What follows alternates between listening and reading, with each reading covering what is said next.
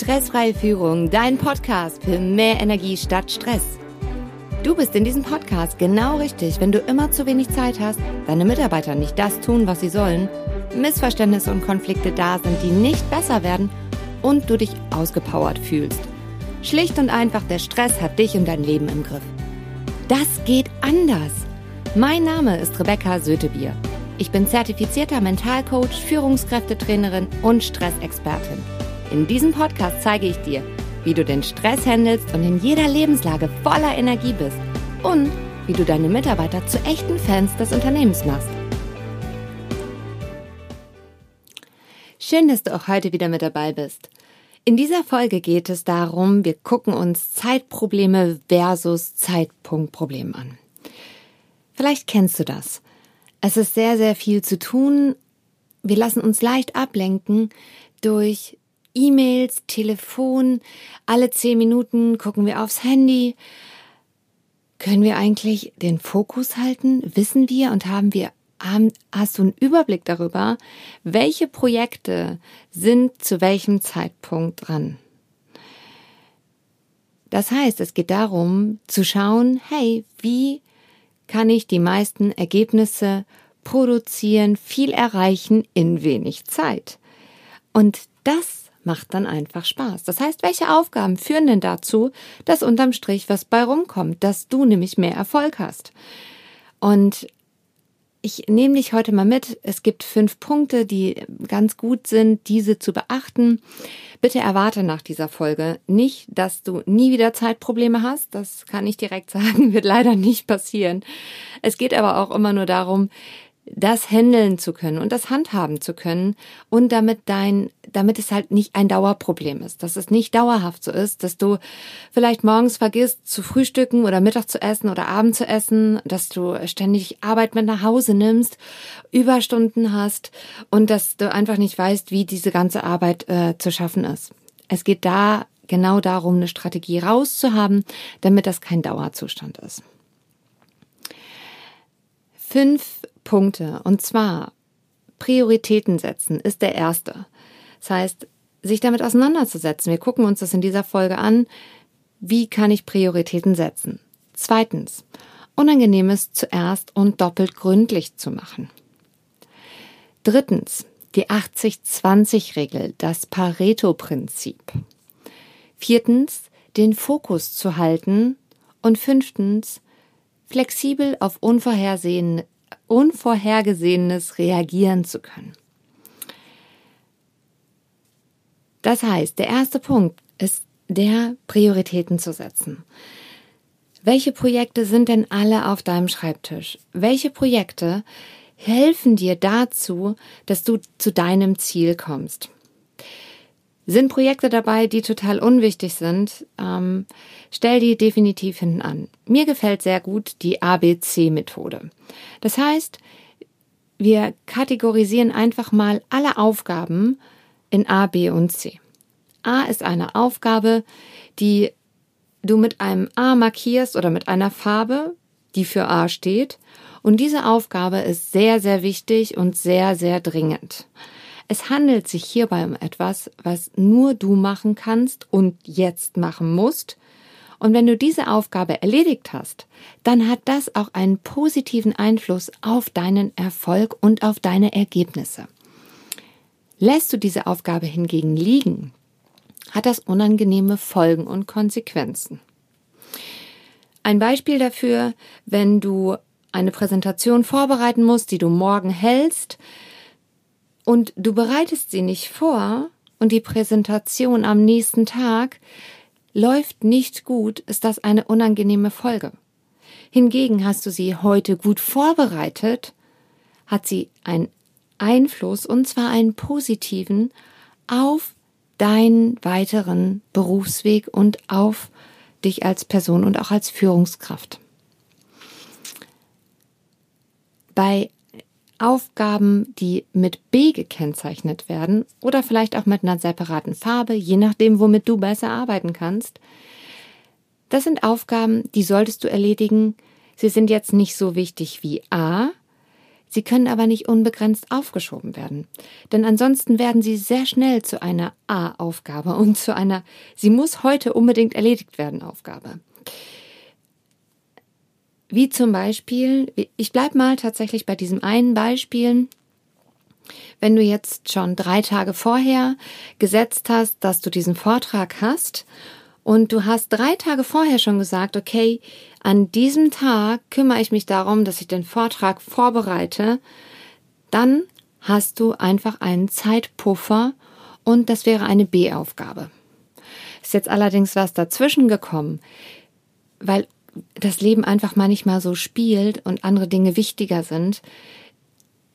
Da kommen wir aber gleich noch zu, was ist wirklich wichtiger als deine Projekte, das auch wirklich zu unterscheiden. Ähm, dann kann das auch mal zur A-Aufgabe werden. Aber ansonsten ist es halt sehr angenehm, wenn das eine B-Aufgabe ist, wo du weißt, okay, zu einem bestimmten Zeitpunkt musst du das erledigt haben und du hast noch einen Zeitpuffer mit drinne. Damit es halt nicht zu einer A-Aufgabe wird, sondern vorher schon erledigt ist. C-Aufgaben. C-Aufgaben, das sind die Dinge, die zunächst unvollendet bleiben können.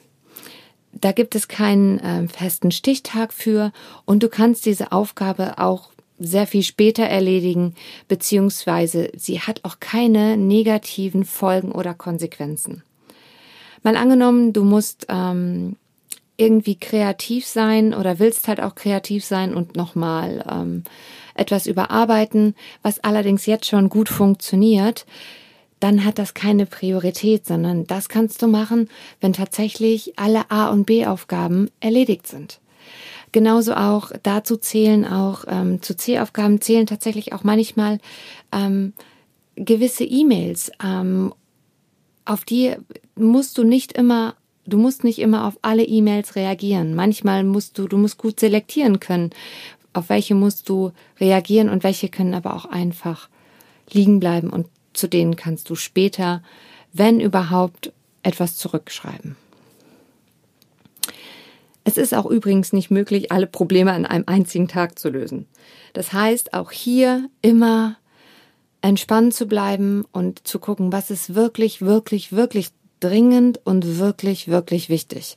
Und die wichtigste Frage ist dabei immer die, hat das einen positiven Einfluss auf deinen Erfolg, beziehungsweise wenn du das, diese Aufgabe lässt, hat das einen negativen und unangenehmen Einfluss auf deine Ergebnisse. Punkt zwei: Unangenehmes zuerst erledigen und auch doppelt gründlich. Als Beispiel, wenn du Akquisegespräche führen musst und das vielleicht für dich noch unangenehm ist, dann heißt es, mach diese zuerst. Dann hast du das erledigt. Genauso auch die Buchhaltung. Unangenehmes zuerst zu erledigen und es doppelt gründlich zu machen. Es ist sehr, sehr unterschiedlich. Der eine hat halt Akquisegespräche als etwas sehr Unangenehmes, der andere hat die Buchhaltung dein Unangenehmes, was du nicht gerne tust, was allerdings dringend und zwingend wichtig ist, damit du Erfolg hast, das erledige zuerst. Danach kommen erst alle anderen Sachen. Diese Sache mach auch doppelt gründlich, denn es macht einfach keinen Spaß, das nochmal zu machen und auf Fehlersuche zu gehen. Nummer drei: Die 80-20-Regel die besagt, dass 20 Prozent Aufwand 80 Prozent des Ergebnisses ausmachen. Ich sage das nochmal. 20 Prozent des Inputs sorgen für 80 Prozent des Outputs. Hingegen 80 Prozent des Inputs sorgen für 20 Prozent des Outputs. Hm. Also, was sind jetzt die 20 Prozent, die die 80 Prozent Output erfordern? Setz dir einen Zeitrahmen, in dem du dich an ein Projekt setzt und schau dir dein Ergebnis an. Arbeite ergebnisorientiert. 80 Prozent reichen meistens aus. Ansonsten sind wir sehr häufig in der Perfektionismusfalle gefangen, weil es könnte ja noch besser werden und den Satz würde ich dann nochmal umformulieren, wenn ich zum Beispiel einen Text schreibe oder Texter, Texter bin. Ähm, hier wirklich genau darauf zu achten, bringt dich das weiter oder hält dich das nur auf? Hast du auch die Möglichkeit, die letzten 20 Prozent anzupassen, indem du einfach mal mit etwas rausgehst?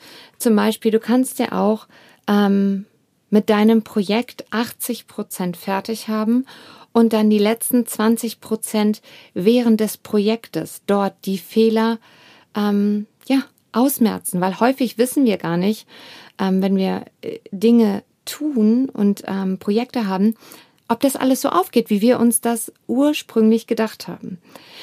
Und das dann schnell anzupassen und da flexibel zu sein, das ist nachher das, warum Dinge dann sehr gut und sehr erfolgsversprechend reagieren.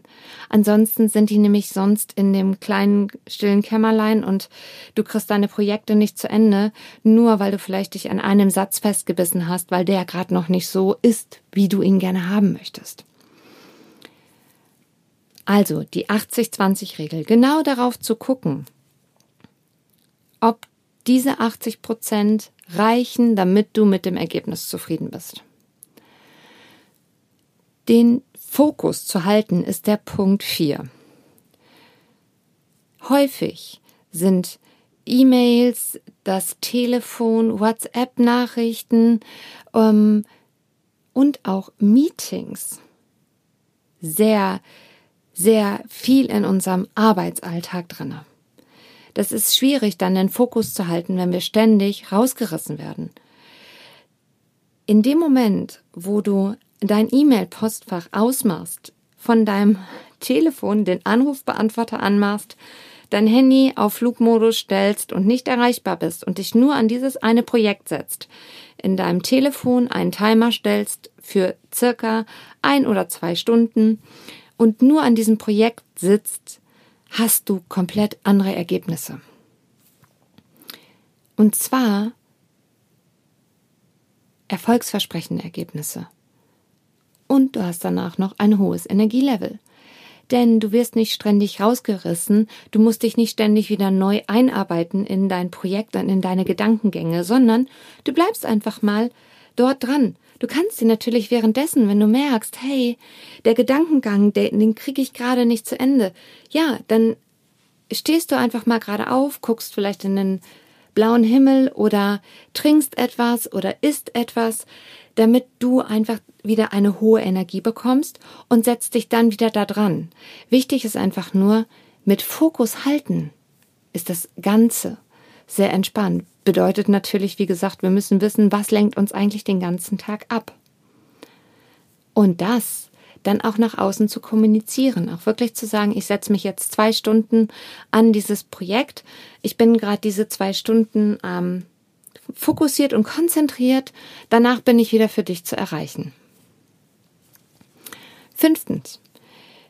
Flexibel auf Unvorhergesehenes reagieren können naja, wir machen uns einen Plan, so wie wir das jetzt gemacht haben. Wir haben unsere Prioritäten gesetzt, wir haben die unangenehmen Dinge zuerst gemacht, das ist schon mal gut, das waren auch die wichtigsten.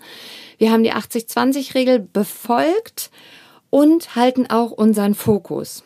Und trotzdem passieren manchmal Dinge, naja, die können wir gar nicht vorausplanen.